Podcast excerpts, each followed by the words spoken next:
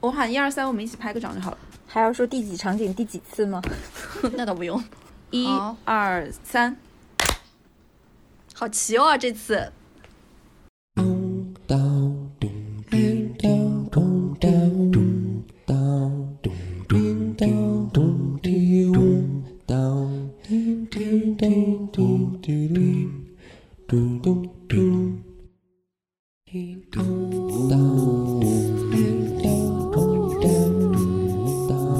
家好，我是周周，我现在在德国柏林。那今天跟我一起主持这期节目的依然是 River，他现在在上海。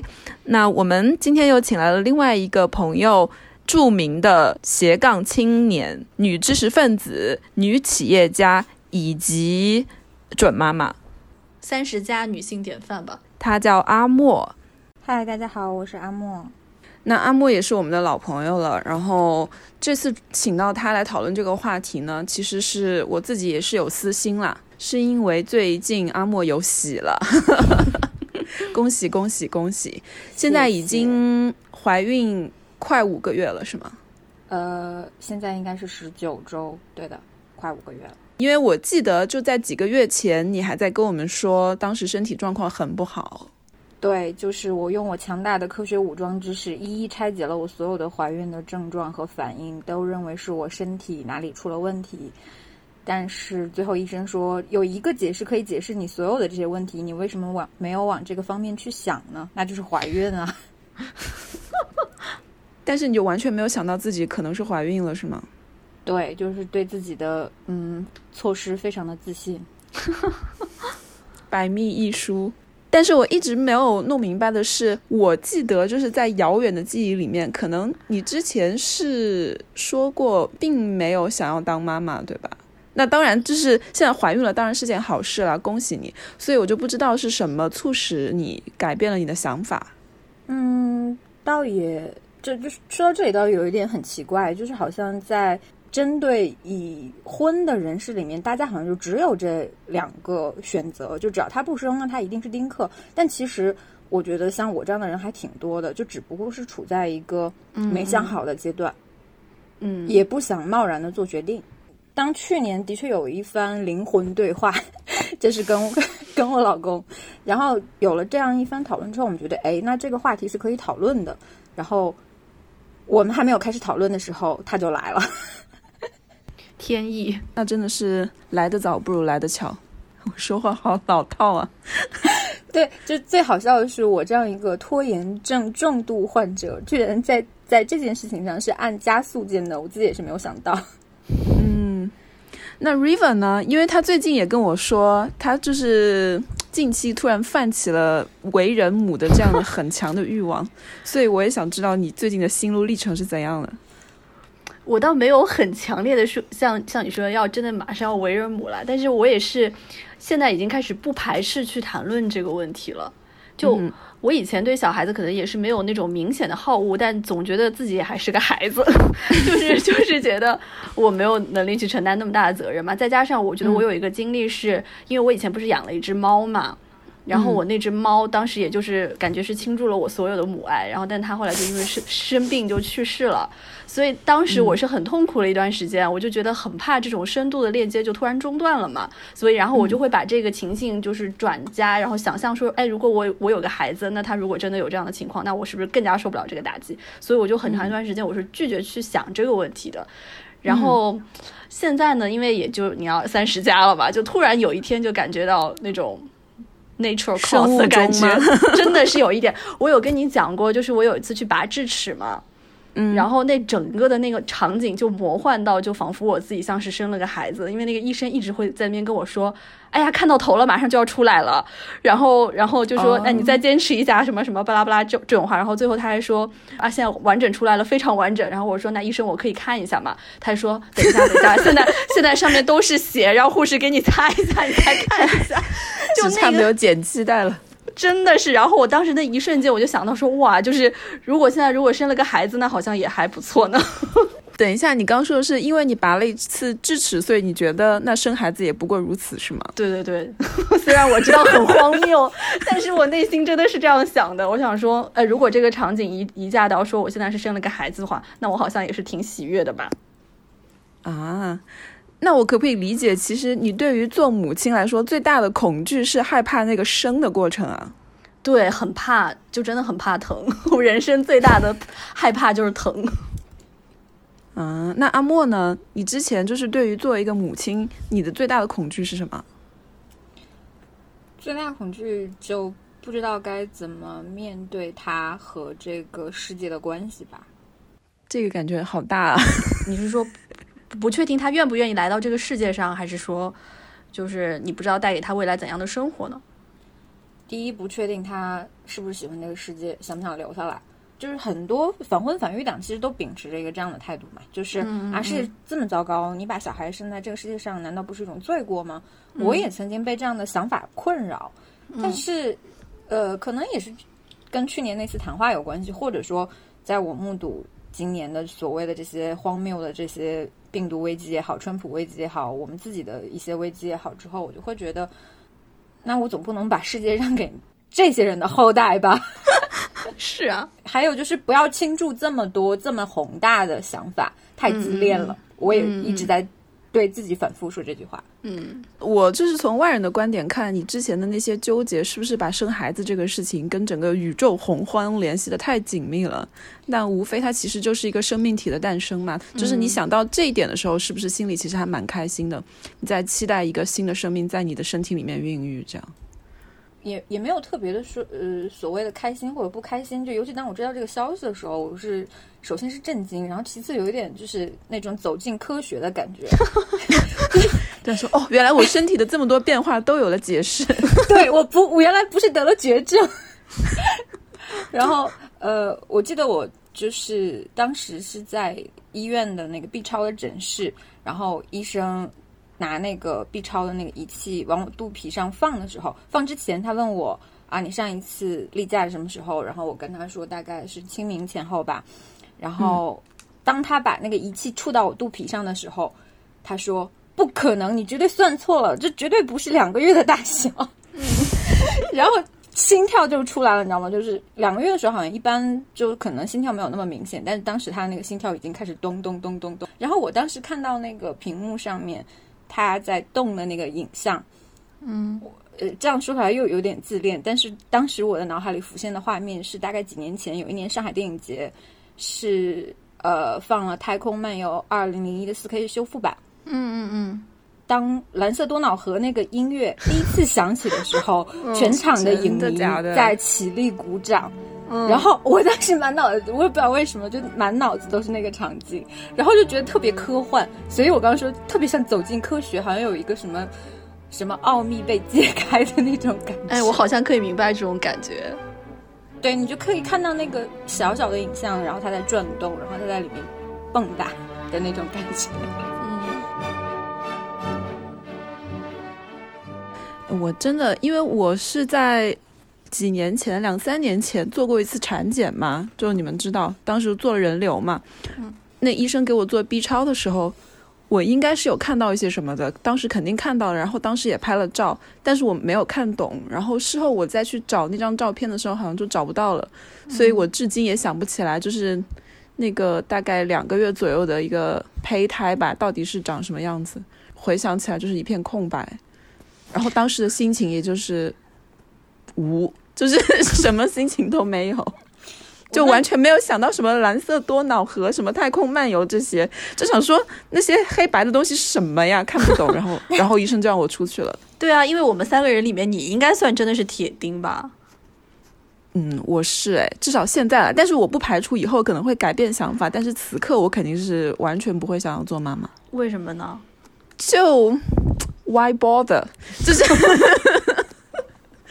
没有任何一个原因想要我做妈妈，就是主观客观方面我都没有这样的想法，没有这样的条件。所以你的期待跟恐惧都是空白，是吗？嗯，期待就是没有期待，恐惧就是全都是恐惧。你恐惧什么呢？生理上的恐惧肯定是最先的嘛，因为我当时才怀孕一两个月，我就感觉到自己身体有很大的变化了，就是很疲乏，然后确实也是皮肤的状态也不太好，这样，然后一直想吃那个想吃酸辣粉跟泰式料理，这种身体的变化确实是让我当时才两个月的时间，我真的是 handle 不了，而且我的体重大概从我十五岁开始到现在从来没有过特别大的变化，然后我就很难想象。如果我体重突然一下子就是可能增加到多少五公斤、十公斤以上，我会变成什么样？我觉得我可能会疯掉。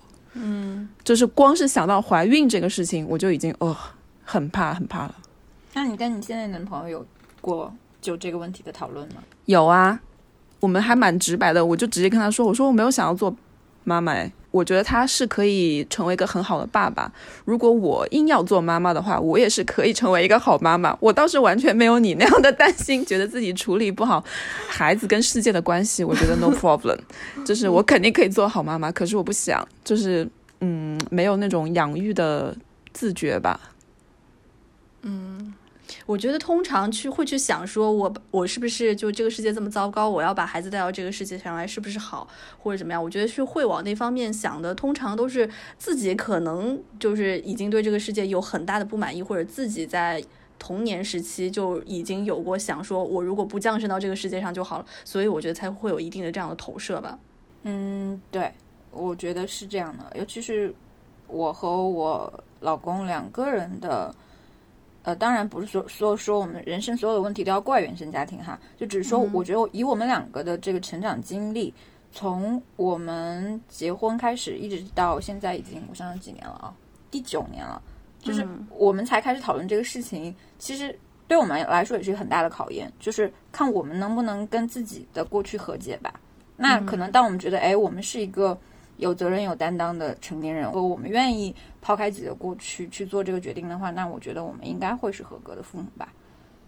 嗯，我觉得你跟你老公会是超级合格的父母，嗯，超级棒的父母，真的。毕竟也考虑了大概五年以上了吧，心理准备做了这么多年，希望如此吧。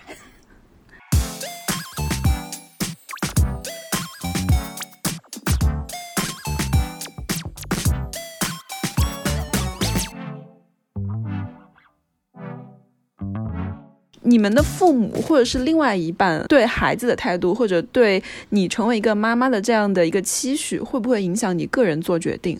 会，但是是反方向的决定。就是比如说，我最近一段时间是已经有点做好心理建设，说，哎，我可能是可以接受去生小孩的。但是，一旦我回到家里面，然后他们又是处于一个催生的状态的话，我这个想法马上就会被逼回去，就会缩回去。嗯。我知道我这个想是想法是很幼稚了，就是如果我真的已经想好了，他们也这样子的话，我其实是非常好的一件事情。但是我就是可能还幼稚，就有点叛逆。就是只要我就是这个决定，我觉得不是我自己做出来的，而是你们一直在我整天耳边叨叨叨这个事情的话，我就会反而不想去做这个事情了。你们比较反感的，或是最反感的别人催生的话是什么呀？我最近一次不是端午节回了趟家嘛，嗯。然后就我有去我男朋友的那个外公外婆家，嗯，然后他们就是真的从头就是一直就是非常含情脉脉的拉着我的手说，哎呀，今年一定要生个宝宝呀之类的吧。今年现在已经只有六个月，就就就说就说大概意思就是说我已经这么大年纪了，然后我也没有对你们没有任何的要求，只有这一点，一定要让我看到你生孩子，大概就是这种话吧。我就浑身就是哦，就是升起的那种不适感，就是。那你怎么回复的呢？现场就没有回复。对，尴尬而不彻底冷微笑，我超级擅长。但其实长辈对我来说，他们说这些话，我没有不会往心里去，就不会真的生气，气到不行。其实最让我生气的是同龄人，或者说我我以为很了解我或者很尊重我的朋友，当这些话从他们嘴里生出来的时候，比如说早生早好和。啊，没有不生孩子不完整，就这样的话从他们的嘴里说出来的时候，我真的是就那那股气简直可以把房顶掀开那种。我也是一个特别好的一个朋友，也是很多年很多年很多年了。然后他是可能前几年刚刚生了孩子，然后前段时间他来上海，然后他跟我来了句说：“你怎么还不生孩子？”我当时就直接跟他说：“关你屁事！” 我就真的 literally 说出了这句话。还有一个，我就特别想说，就是呃。我觉得我自己爸妈的态度其实也也是有一点影响我的。我就原来我有个也是非常幼稚的想法，就是我不想让我爸爸妈妈生辈，就是我不想看他们成为外公外婆，因为我小时候觉得爷爷奶奶、外公外婆那都已经是老人了，嗯。然后如果我的爸妈他们成了外公外婆，我就会觉得那他们是不是也会成为老人？我就不想要这件事情发生，嗯。所以我好长一段时间我都很排斥这个事情。就我觉得，如果我不生孩子，那我自己就还是个孩子，那我爸妈就还是一个中年人。嗯，我也有点隐秘的觉得，我爸爸妈妈是这样想的。你爸爸妈妈自己不想当外公外婆是吗？对对，就他们从来没有催生过。我觉得我隐秘的猜测，他们是不想做外公外婆。嗯，就是他们自己可能也还没有玩够。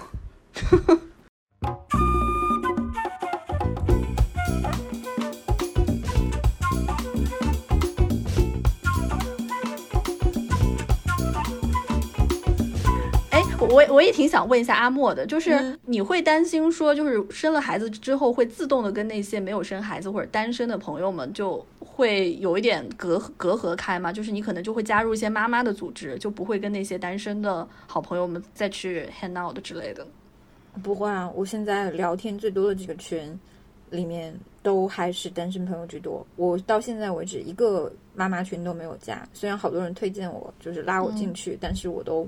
默默退出或者不加，为什么呢？我觉得妈妈群的气氛一般，就我听说来来说都不是特别好。就是可能大家一开始可能是咨询一些科学的哺乳啊，或者是喂养，或者是怎么样的一些问题，最后都变成了家长里短。我不想看到。然后还是我很害怕的事情。对，然后还有一点就是，我觉得意见听太多了也不好。那我既然现在有我专门的医生，我只要跟他沟通就好了。我有什么问题，我直接问他，我不需要咨询太多人的意见，太浪费时间。有没有想过等孩子出生或者长大以后？因为我前几天跟一个朋友聊天，就是他的老婆是俄罗斯人，然后他跟我说，自从他们有了孩子以后，那他老婆在家是做全职妈妈的嘛？这个俄罗斯妈妈她的所有的生活的社交重心，其实全都是根据孩子的那个需求来的。就比如说，他带宝宝去公园里面玩的时候，他会细心的听这个公园里面还有没有其他的妈妈带着宝宝是讲俄语的。他如果听到有妈妈跟宝宝之间讲俄语，他就会过去跟他们搭讪，然后建立一个这样适合他女儿学习俄语的环境。就是他是完全从自己女儿的这样的语言学习的出发点来建立自己的社交圈。嗯，好像我周围一些当了妈妈的人，他们就好像真的是逐渐的会开始跟一些妈妈们在一起玩了。对，其实我也很担心，我有点担心你以后生了宝宝以后会不会就是跟我们 渐行渐远。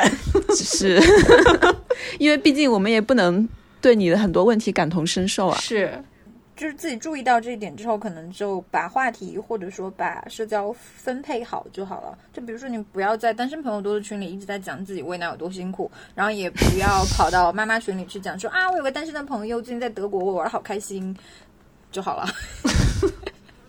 你们觉得，就是成为母亲以后，你跟你伴侣的关系会改变吗？肯定会啊！就我是一个很自私的人，我第一反应就是，我我必须是 number one，我必须永远是第一位的。就算有了孩子，我也应该是第一位的。如果他不认可这一点的话，就不要跟我生孩子。那你确定对方也是这样想吗？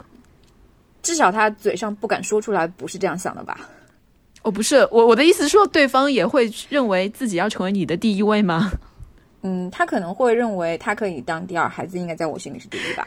没有，我最近那个刚刚生了孩子的那个那个闺蜜，她就说她老公有在介意这个事情，就是她觉得她生了孩子之后，更多的注意力都转移到女儿身上了，那她老公就会觉得说你在我身上投入的注意力就少了。啊，天啊，现在的男生都好傲娇哦。哦，那你不是你也这样想的吗？你都直接说出口了，说不管怎样我要做第一。对啊。就是我要是所有人心里的第一啊！我现在就伊能静怎样？哦，好的，好的，好的。我之所以不想生孩子，也是因为这样。我跟我男朋友讨论过，我就想说，我们俩现在你看，就是关系也非常的好，然后我无法想象再要加入另外一个人，就是横亘在我们俩中间，我就觉得好多余啊！我想说，那这样就要分走一部分的精力在那个小宝宝身上，就觉得说我不想要这样。嗯，我倒还好啊。因为我可能本身在我伴侣身上的注意力也没有很多，不是历来都说什么女儿是爸爸前世的情人吗？这种说法，那妈妈就会吃醋啊。你不会担心自己会吃醋吗？这点我跟阿莫是一样的，就是我一定要是 number one。我们的伴侣既然都已经接受了我们就是如此傲娇的人，然后他们应该也都做好了这种心理准备吧。但我的确会觉得，呃，可能就是恋爱状态或者说两人世界的状态的和谐，所谓的这种和谐，可能和有了小孩之后的那种和谐是不一样的和谐，没有什么可比性。就就好像很多生了小孩的人会跑过来跟我们说：“哎呀，你真的当了妈妈你就知道了。”就这种话，虽然在不生小孩的时候是很觉得很难听的，但是现在我会觉得，可能他们在生完小孩之后真的是这么觉得的，所以会迫不及待把这个感觉分享出去。我就只要提醒自己不要把这种感觉去分享给自己那些没有生小孩的朋友就可以了。你自己的。嗯，发生了这个变化之后的幸福，你自己憋着吧。嗯，不会了，不会了，我也还是很好奇的。就是毕竟是我可能一辈子都有可能一辈子都经历不到的，所以我碰到那些嗯已婚还有已为人母的人母人父的朋友，我还是会一直问他们做爸妈的感觉是怎样。就像前几天有个朋友，他是个男性，他的老婆带着两个女儿，就嗯去另外一个城市见朋友了。那那个周末他就难得的自己一个人，然后我就跟他开玩笑，我就说哇，你终于就是恢复了两天单身汉的生活，应该爽死了吧？然后他就说没有，他说才刚一天我就已经开始想念他们了。我就觉得说，对啊，他是出于真心的这样的想法，会有的。对，所以我觉得说，可能在他跟他老婆之间，因为这两个孩子的原因，他们建立了更深层次的联系，就好像两个人同时在经营一个项目，或者是开一个公司这样的，你的利益跟情感就可能有更深层次的勾连。嗯，阿莫，你有觉得你怀孕之后，你老公对你的态度有发生变化吗？有啊。呃，调那个方向盘的位置，然后我老公说，啊，就是这样调不会压到你的肚子，然后万一怎样，然后气囊弹出来是什么方向的时候，我就很火大。我说你第一反应不是应该保我的命吗？这很值得生气吧？我觉得这是他生物本能，就是就是这个时候是生物，那是他的种子。对，就我不能说他不关心我，他也很关心我。比如说我现在一日三餐都是他在做，然后然后我的。饮食起居，他都很在意。然后我每天有没有按时吃药，没有按时睡觉，他都很关心。就因为你怀着他的种子，所以啊，我是觉得那些尤尤其是有一些妈妈怀孕之后，连婆家都对她特别特别好。我就觉得这些妈妈心里应该是有一点点感觉，是很微妙的。就是你到底是在真的关心我，关心我，还是肚子里的？对对对，每当想到这个事情的时候，我觉得多多少少心里都是会有一点膈应吧。对，然后这个时候，其实你跟那些代孕的妈妈没有什么不同，你就是一个工具，你就是一个子宫的容器。这些事情真的是，嗯，经不住这样细想啦。如果你，嗯，对你要去想说，你老公到底是真的关心你，还是关心宝宝的话，就感觉你跟你宝宝的竞争已经从第五个月还怀胎的时候就开始了吗？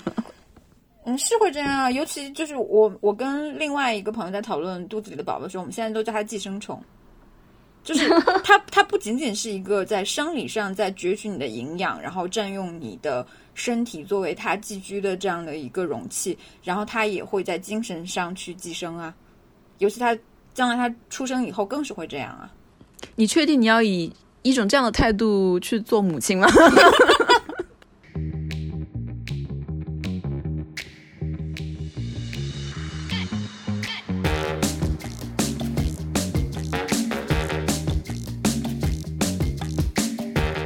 有跟你的老公讨论过孩子生下来以后，你们两个要进行怎样的分工吗？嗯，现在每天都在讨论啊。进行到哪一步了？进行到孩子的床会放在他那一边。那晚上孩子如果饿醒来了，冰箱里有，自己去热啊。这是爸爸去热是吧？对啊。他对于这点是 OK 的。OK 啊，因为我说了，我说我不会让你拥有婴儿爸爸般的睡眠的，你做梦吧。还挺有骨气的，而且我之前我之前有一个设想，到现在我不知道有没有哪个机构可以让我实现，就是我希望我生产的时候，我的疼痛，然后有一个共情疼痛仪，然后这个疼痛仪是可以夹在这个 男性的身上的，就是好像有一些模拟实验是会有，但是它不会真的是安在产房。我希望这个仪器安在产房，到时候我生产的时候我有多痛就有多痛，这是我内心对于未来的产房的一个非常完美的设想。现在的这个穿戴设备都已经这么发达了，连这一点点小小的诉求都实现不了吗？是不是市场还没有意识到这一片蓝海啊？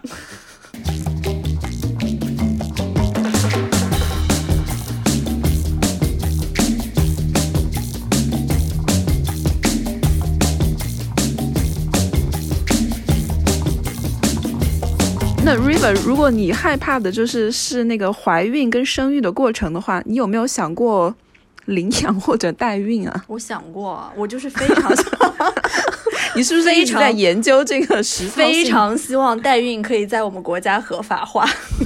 真的吗？真的，你记得我们以前因为做新闻节目还专门做过一期代孕嘛？我当时就，我到现在还留着那个非法代孕机构的电话，就是想说以后有没有深夜的时候拿出来翻阅一下，就是很想说以备不时之需吧。就，而且因为前段时间我好像看到有就是人大代表提案，他都已经去提了这个代孕的合法化，我就觉得非常的欢欣鼓舞。就现在一直拖延这个事情，就想说能不能等到代孕合法了再去实施。我不知道这个要多少年以后才能真的合法在中国，因为现在在德国代孕都是不合法的。哦，是吗？对。那你觉得代孕跟领养对于你来说有什么差别吗？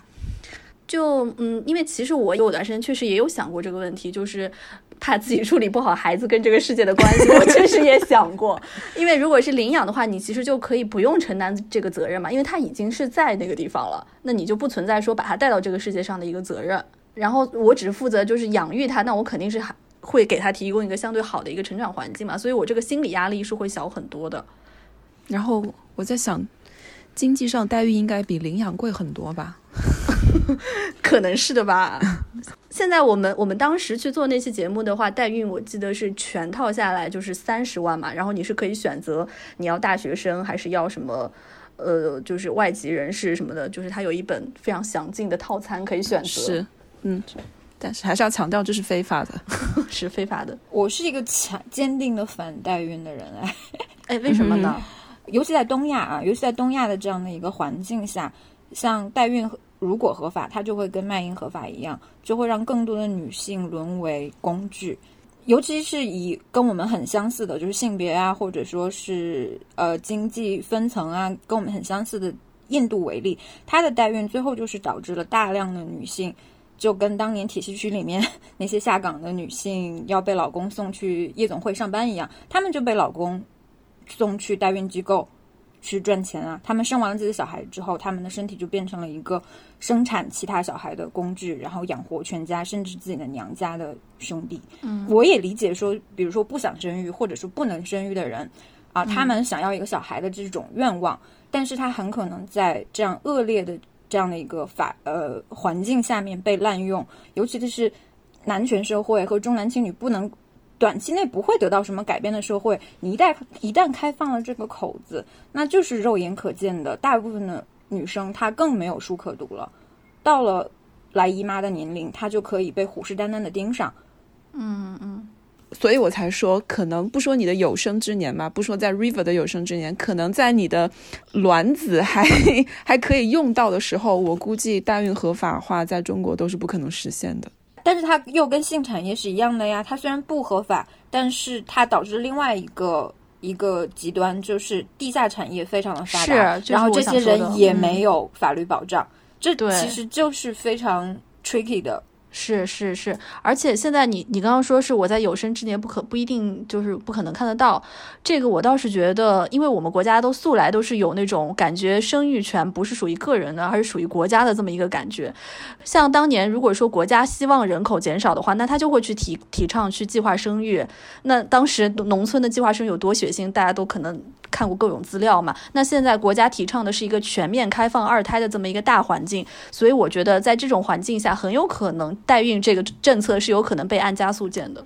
那说到底，这个市场一旦开放的话，最先受惠的其实还是有钱人嘛，对吧？一定是啊。嗯，我当时有想过领养，我当时跟我男朋友讨论过，嗯，是他跟我提起这个事情，因为他会觉得这样类似于像在做慈善一样的一种动机吧。嗯。对，就可能领养一个嗯第三世界的小孩儿这样。你是回国，意思是回国来领养对吗？没有，因为我本人就是出于个人的喜好，我还蛮喜欢呃黑小孩的。嗯，我自己本人就还觉得非洲宝宝很可爱啊，然后我男朋友也觉得不错。我觉得我们两个有点像在挑选宠物的那种心态，在讨论领养孩子的事情。但是我觉得领养对于我们来说还是还还挺不错的，就觉得没有增加社会的负担，而且是一个非常环保的行为。对，真的就觉得是挺的，挺环保的。我跟我老公也讨论过，就是意思是说，呃，我们就算有自己的小孩，也想去领养一个。然后，但是当我查询了相关的国家的一些政策之后，我觉得我可能就要就是适可而止了。望而非常难，非常非常难，尤其是针对我们这种就是呃有有小孩的家庭，有小孩或者是你是生理上没有什么问题的，他可能对这个的管控非常严。但是之前我记得很早，豆瓣上是有一个帖子，后来被封掉了，是讲一个单身男性如何规避这些政策的漏洞，然后去领养一个小女孩。当时我你在说鲍玉明吗？对呀，在鲍玉明之前，在很很早之前，比鲍玉明早很多。然后当时。评论里面有一些好像在羡慕他的，就是意思说他在养成，然后但大部分都是我这样去点举报的。他确实也有很多地下的非法的领养的，就是因为你就是合法的途径实在是太困难了，或者你这个成市场实在太不成熟了，就会滋生很多很多这样非法的。像我们当年做的那个节目里面就有，我记得也是有一对武汉的一个好多好多年没有生小孩的一个夫妻吧，就是想要领养一个小孩，所有正常的途径全都被堵死了，所以他们也是不得不采用了那种像类似于地下送养的那种产业链，然后他们真的后来领养到一个小孩了。嗯，但据我所知的话，我们国家像这样的政府机构吧，跟国外是有长期的合作有关系的。就是像在欧洲、美洲，他们会常年会有这样的，我不知道中间有有没有中介的操作，就会有从那边过来一些夫妻，所谓的白人夫妻，然后。来我们这边的社会福利院挑选，真的是挑选那些有的是残疾儿童，然后有一些是健全儿童，然后进行收养这样子。然后政府其实是挺支持的，但是对于自己的国民来领养的话，就很少很少。是的，是的。所以我跟跟我男朋友可能需要在这方面做一下调查研究，而且我们有一些非常。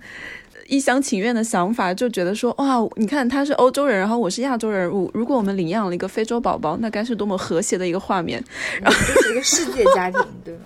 对，就是有些一厢情愿的这种想法，你知道，非常天真。嗯，那你如果是领养了小孩，你就不会觉得 why bother 吗？你不是还是一样要经历一个教育的过程，一个。非常非常非常漫长的这么一个养育的过程是要啊，所以我就想说，我理想中的领养的那个小孩的年纪应该要超过三岁吧，就可能 四五岁左右，逃避最麻烦的那个年龄段是吧？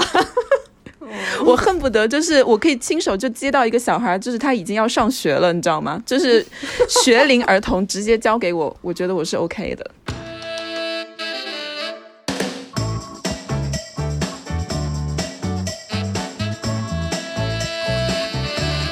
阿莫，你自从怀孕以后有去办过哪些什么卡呀？还什么建大卡、建小卡这些东西啊？呃，对，因为我发现的时间已经太晚了，所以我基本上错过了前面所有检查和正式的那些建卡流程。我只是去社区报了个到，就是因为当时我去办那个 办那个卡，是一个年纪比较大的一个女医生接待我，先是凶了我一顿，就意思是说怎么这么晚才来啊，然后又开始丢给我一堆检查和测试。测试是大概四张 A 四纸，上面写满了试题，是我怀疑我每一个都不会及格的，因为毕竟我的避孕知识都已经这么差了。然后等一下，这个测试是怎样？如果你不及格了，就会怎样？取消你为人母的资格吗？应该也不会，他可能只是做一些就是归档或者记录吧。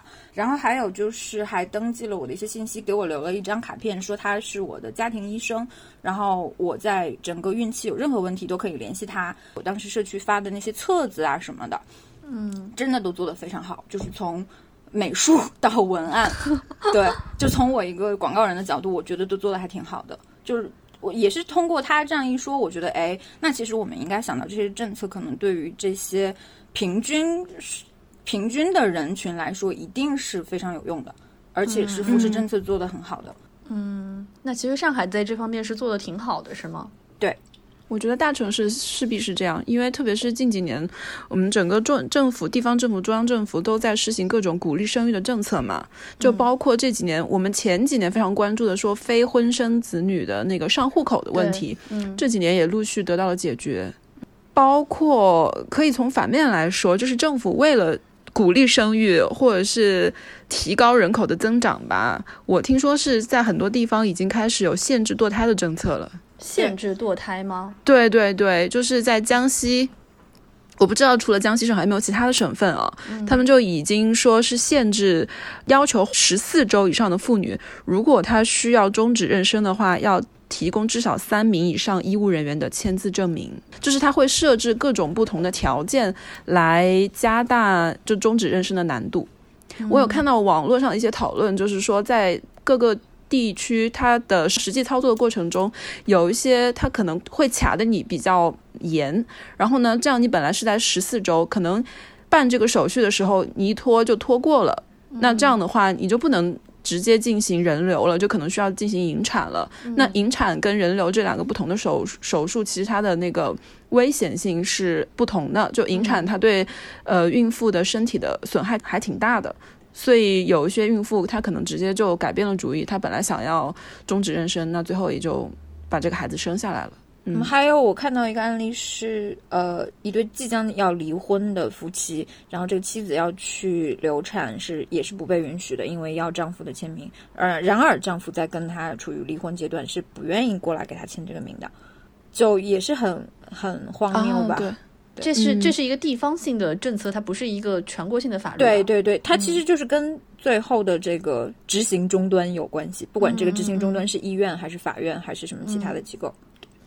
这个也是我觉得我自己觉得会非常觉得不舒服的地方。对它其实表面上是鼓励生育，那它其实就是又把我们花了这么多年 “my body my choice” 又给弄回去了嘛。然后其实这些是明面上显性的这些鼓励生育，其实还有一些隐性的，就非常狡猾的。比如说，大家前一阵儿呃要在个税 APP 上去算自己的所得税，有哪些政策是可以扣税的？我记得已婚和已育的这个税务的。呃，是有一些税务减免的，嗯，就是拿同样的金额的收入的话，那可能单身的人交的税可能要更高。是，他们就所谓这个是单身税嘛？嗯，对，呃，然后还有就是各个城市的买房的政策，那肯定也有这方面的一些很多的限制。对，上海的话，单身然后且是上海户口才能买房，然后如果你是外地户口的话，你就必须要是结婚才可以买。对。嗯，还有一些我印象中可能是从二零一五年之后，因为二零一五年我们开始全面放开了二胎政策嘛，就是在一些官方的媒体上，他们的那个报道宣传的口径，就出现了一些让我觉得非常惊讶的一些话语。就比如说，我搜集了一些新闻标题，上面说，嗯。女大学生幸福爱，大一同居，大二怀孕，大三生子，就把这个，就把这个女生可能在二十出头的年纪，然后怀孕生子，成为了一个好像是在社会上竞争的优势。我不知道这是不是事实哦，这就是议程设置啊，通过个案，然后让你营造一种好像这个事情很普遍、很习以为常的假象，然后它就真的变成了一种。真的很普遍，真的很习以为常的真相了呀！而且你看他刚刚讲的那个什么女大学生幸福爱的这个报道的口吻，完全就是处于一种非常觉得这是一种很好的一个一个荣耀，对对，一个模式，然后希望大家都去效仿的这么一个感觉啊，仿佛让我回到了刚建国可能五六十年代那时候说英雄母亲，就是生的越多你就越光荣的那种口径里。对。我就觉得，我前段时间看那个美剧嘛，就那个《使女的故事》，它其实就是很把这个生育权国有化之后的一个特别极端的案案例嘛。嗯，我有的时候看到这种新闻，我就会脑子里浮现出那部美剧来，然后就觉得很恐惧。但是我不知道你没有注意到，就前阵子说在快手上不是有一波潮流，就是很多少女妈妈嘛，零零后啊，然后怀二胎，还有未成年的少女，就是晒出自己怀孕的照片跟视频。我不太清楚，就是说为什么我们现在肉眼所见的是越来越多的年轻女孩想要做妈妈了？他们是因为受到了这样的我刚刚说的那些官方政策的鼓励，还是他们真的就是从心里觉得说做妈妈是一个很幸福的事情。可能他们数量并没有变多，但他报道出来会让你觉得变多，或者本来就有这样的事情，但是因为以前没有快手这样的渠道，所以你不知道。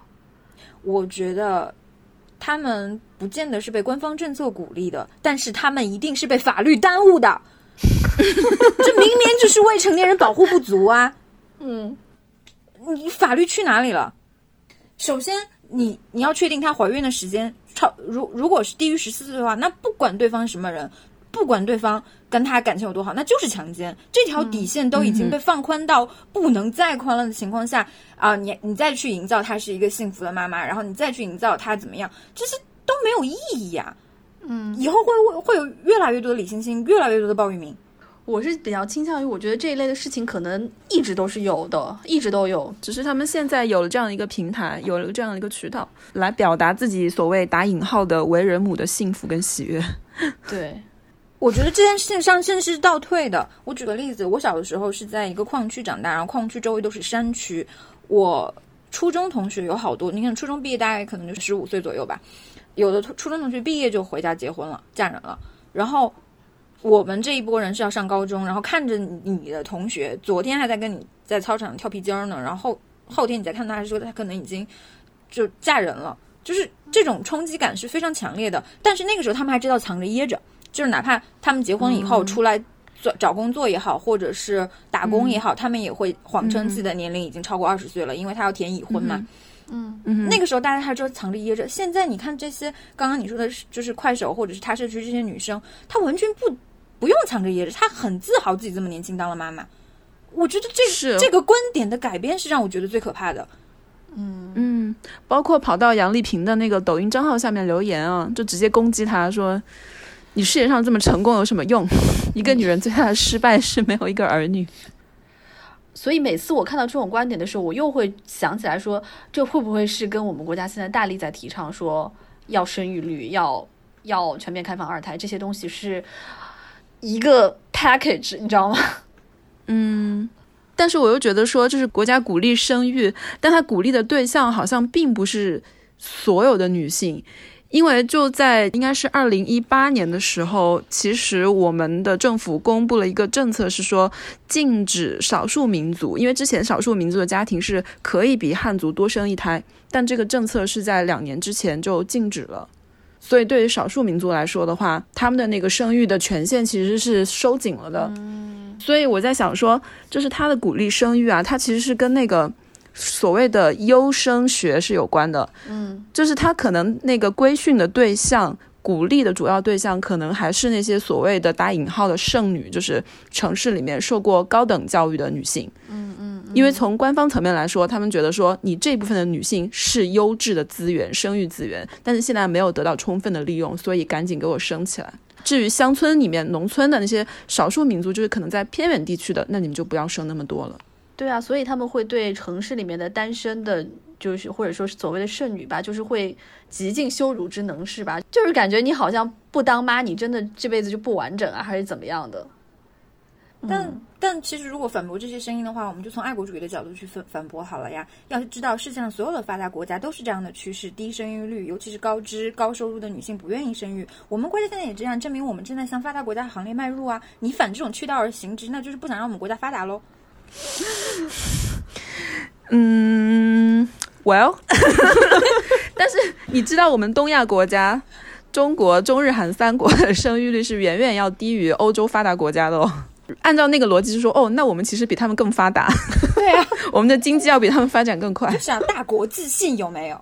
因为就是我们现在的生育率，就是国家放开那个二胎政策，其实是当然是为了鼓励生育、提高生育率嘛。但是那个现实是，最终在一五年跟一七年，我们的生育率只有一点零四跟一点二零，就是远远低于官方预期的一点八和二点一。觉得对我个人来说，可能国家做什么事情，对我个人来说，这个就。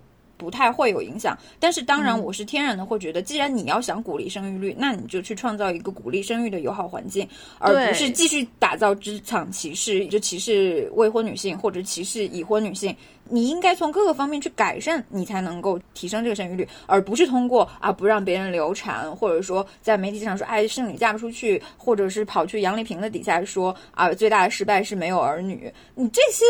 或只会让更多的女人更不想生育。反感。对啊，对，嗯嗯，就就整个我不知道为什么现在就是会到这么畸形的一个程度。包括我前段时间，呃，看到有一个有篇文章也在那边说，其实他就说男性他最大的隐秘的特权就是他的自我发展和婚恋价值的提升是完全成正比的嘛。你比如说你。结婚，然后人家可能会觉得你是一个很靠得住的人，然后你有小孩或者你家庭稳定，都是在你的职场上是加分的。然后，但如果说一个女性她的自我提升之路，她是没有办法这么心无旁骛的嘛，你就必须要做出牺牲，你就是没有办法去做这样的平衡啊。所以我觉得现在大家出现很多很多反婚反育的情绪是非常非常可以理解的。嗯，阿莫自己作为企业主的话，你在招人的时候会考虑到女性员工。她是不是已经嗯当了妈妈这一点吗？会有一些 free，就是我的外包的一些员工，她是呃全职的妈妈，我会我会根据他们的时间去调整我给他们分配任务的时间和给他们的报酬。你可以具体说一下吗？就是因为他已经已婚已育了，你会觉得明显的他在工作上的时间精力分配不会那么多吗？是的，嗯是的，这是很明显的。比如说他可能小孩子生病了，或者说他他妈妈生病了，没有时间帮他过来带小孩，那这种是一定会影响到他的工作表现的。尤其是在我现在是做这种线上广告公司，这种需要反应很快、随时在电脑前的这样的一些任务，我肯定就不会交给他做。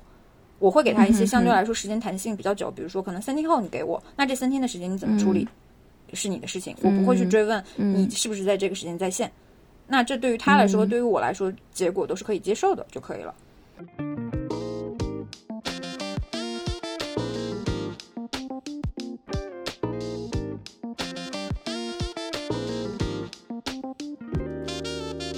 我觉得还有一个很重要的，就是一个生育成本的问题。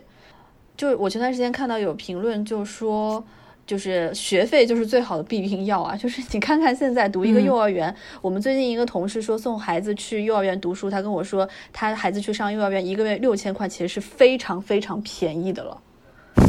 就我当时听到，我就有有一点觉得说，嗯，还是不要生了吧。嗯，不知道阿莫有没有算过这笔账？Sorry，不想给你造成太大的心理压力，但是我真的是好奇，就是在上海要养育一个孩子的话，嗯，大概需要多少钱？我还没有算过，但是因为已婚已育的朋友很多，给我打了很多预防针，然后比如说包括他们那天讲说说什么海淀的散养娃一年的课外的。培训的费用也要超过二十万，我听到了这个的时候，我的下巴都要掉了。然后我跟他说，我要是能有一年二十万花在我小孩的身上的话，我会用这二十万带他去环游世界。然后我朋友接下来说，你环游完世界回来，你还是要继续再花二十万送他去上培训班。然后我说我不会，我说我绝对不会，我绝对不要做那样的妈妈。我是觉得想让他去认识这个世界，拥抱这个世界，热爱这个世界。比他去上这些鬼培训班都重要。然后我还呃，我说我朋友说，我也是你这么想的。比如说我怀孕的时候就呃，就只想着他只要健康快乐就好。可是他生下来，我看到他脸那一刹那，我就说了他要上清华。那你有没有想过，就比如说，如果你的孩子慢慢长大了，然后他周围所有的人都是在上培训班，那只有他一个人没有在上培训班，他自己产生了这样的心理落差呢？所以就要从小教育他，心理要强大，不要在乎别人怎么看。对，心理建设好的话，可以帮父母省很多钱。这个，你刚刚说海淀散养娃，我不知道你们知不知道一个群体叫顺义妈妈啊？我知道，看过那个什么意思？就是他是指专门生活在那个北京顺义那边，他们就是非常非常有钱的一些人，他们会把自己的孩子专门送去，比如说是一些国际学校，或者是专门从事一些非常小众的贵族的培训，比如说马术啊、什么冰球啊之类的，以图他们在未来，比如说去申请国际国国际上非常有名的学校，能占到一些好处嘛。嗯哼，那他们的那个每一年的。生育或者是养育成本的话，那不是几十万这样的 level，我觉得可能都是上百万或者甚至上千万的这种培养的成本花在里面。就是有这样的人在前面，比如说是有这样阶级的存在，你你会觉得说更加有增加你那个养育的这个焦虑吗？嗯，现在还没有，未来可能会有，我不确定啊。我搞不好也不是那种心理特别强大的妈妈。我觉得中国父母的这个呃对教育的投入真的是全世界闻名。就我昨天还在跟我们同事讨论，他说在这边在德国已经有这样的中介教育中介，是把中国的小孩运到德国来学习滑冰跟滑雪。嗯嗯，然后。然后他们应该就就是睡衣妈妈的小孩吧？对，然后不远万里从中国运到德国，哎，嗯，很我就想说，对啊，我想说这个成本，会啊，现在还有说送去美国的一些夏令营学什么，嗯，不是皮划艇或者是什么攀岩这种都有的。不要被钱限制你的想象力。但是反而反观这边的爸爸妈妈，就是我身边的这些爸爸妈妈，我觉得养孩子都挺随便的。就甚至我还知道有一对男女嘛，就他们没有结婚，然后是男女朋友的时候生下了这个小孩儿。现在他们两个人都没有正式的工作，因为生下了这个小孩儿，然后通过这个小孩领政府的补助来维持三个人的生活。就是他们是通过生小孩来赚钱。嗯，国情不同，只能这么说。因为这边对小孩的那个对生育的补助其实挺挺多的嘛，嗯，小孩长得也挺好的。他当然没有经过任何的什么补课啊这些东西，可是至少是四肢健全，然后智力发育发育正常吧。我觉得这个不是，难道对孩子就是一个最普遍、最基本的要求就够了吗？我觉得会不会是因为像德国这种发达国家，它阶层已经基本上已经固化了嘛？所以就是它很难再通过，比如说把小孩教育的怎么样，然后实现阶级上的跨越。但是你觉得现在中国的一个阶级可能还是处于相对来说流动一点的，所以可能嗯很多的父母是会希望自己的孩子来实现他们的阶级跨越嘛？可能中产就希望自己的孩子可能更上一层，然后呢，可能一些低收入人群他可能希望自己的孩子变成中产。我觉得是不是会有这样的心态在里面？这是一方面，另一另一方面，我觉得是也是考虑到，我觉得在中国的不同的阶层，他们的焦虑都非常的明显。嗯就是我是一个中层收入者，我很怕自己一不小心就滑入到低收入，然后而且我会非常的拼尽了卯尽全力想要往上面挤。嗯嗯嗯，是是会有这样的焦虑。对，那你如果在欧洲的话，像它的社会阶层虽然已经非常固化，但是它每个阶层人都普遍来说还蛮自得其乐的，对都蛮自得其乐，可以活得下去。就包括我刚刚说那个父母两个人，嗯，都没有正式工作，然后靠嗯生了这个小孩儿领政府的补助，那他们的生活温饱也是没问题的。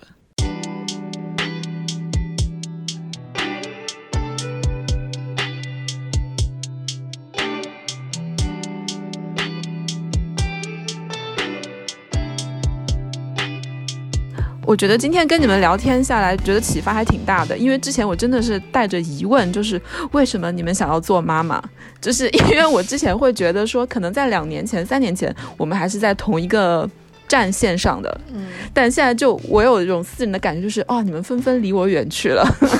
没有，我们还是你的好朋友。对我们还是你的好朋友。虽然我还没有孩子，但我有了孩子，依然会是你的好朋友。对，但其实我现在的立场也是渐渐的没有那么坚定了，就是说我还是可以做妈妈的，但只是嗯，不是现在，也可能不是很近的将来，可能再远一点吧，再考虑。哎，你知道吗？我对你的印象是有一天，就是你骑着自行车，然后自行车前面有个小篮子，然后你当时买了一束黄色的小花儿，然后放在那个篮子里面骑车。我当时对你的感觉就是，天哪，这不就是一个白人中产妈妈吗？什么鬼？穿着 Lululemon，对不对？对吧？只是因为篮子前面有一有一束花是吗？可能是吧，就是当时就觉得那个那个形象，我到现在都记得。好吧，这一天真的到来了的话，我觉得到时候也会邀请你们来参加满月酒吗？shower 吗？我不知道会有什么仪式。他的小孩可能年纪已经超过 shower 的年纪了。小学入学仪式，幼儿园毕业典礼。还蛮期盼这一天的，到时候大家可以一起出来喝酒，好，带上小孩一起。好，那我们今天就这样喽，拜拜，好，拜拜。拜拜。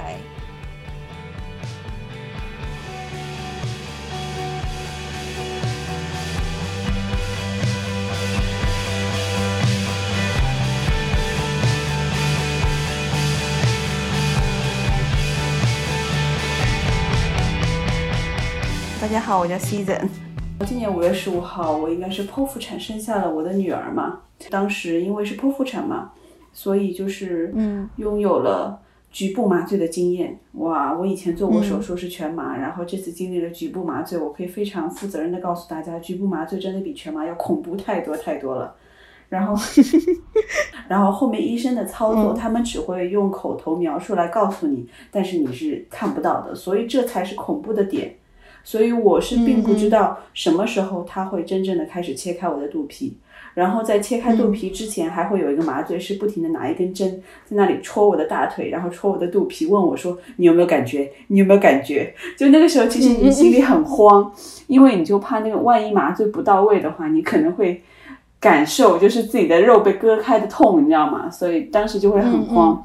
然后我躺在床上，其实我一直在等待，就是所有电视影视剧作品里面所表达的，就是啼哭小孩，就是从肚子里面出来啼哭的那一声的那个那一瞬间，可能我就听到那一声哭声。然后首先就是孩子是，应该说是孩子是安全的，你就会心里落定了一下。然后第二个关心的点就是我娃的脸上有没有胎记，这 这是很奇怪的一个点，因为 因为你在怀孕的时候，你总是会不停的以为，就是不停的想，哎呀，万一脸上长了胎记怎么办？万一就是就是在在身体不好的部位长了什么奇怪的东西会怎么办？你就会不停的有这个这个担忧。嗯，第三点是我妈主动告诉我的，又让我很开心。我妈说哇是双眼皮，然后我整颗心就落定了，我就觉得已经达到了我的标准，就是所有的事情都是。OK 的，然后我再会考虑说，哎，那是男是女？然后我妈说是个小姑娘，然后我就觉得啊，挺好的。然后当时就觉得啊，我有一个女儿了。嗯，那你是什么时候就是第一次意识到自己真的已经是个妈妈了？我也不知道哎，我现在都都没有感觉，好像是，我现在都感觉我只是一个。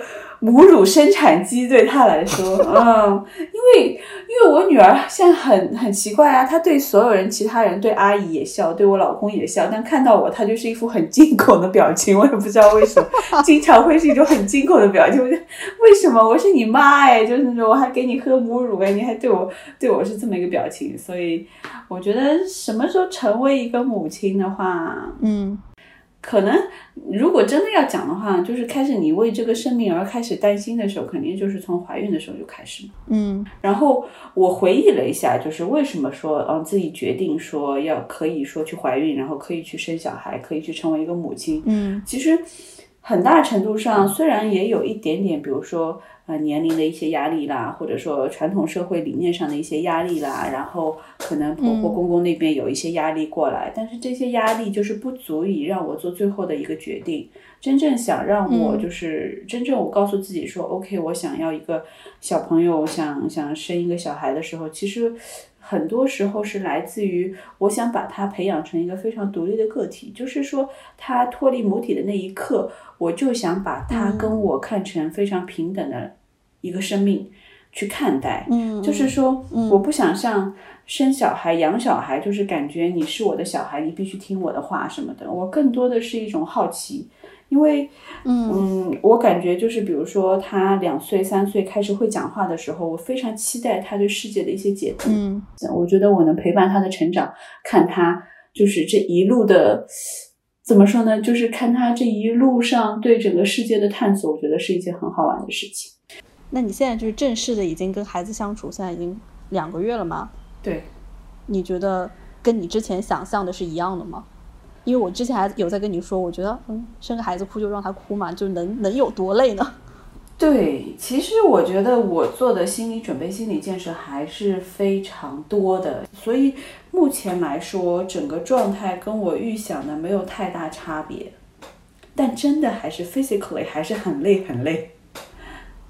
你最累的地方是哪里呢？你觉得最累的就是。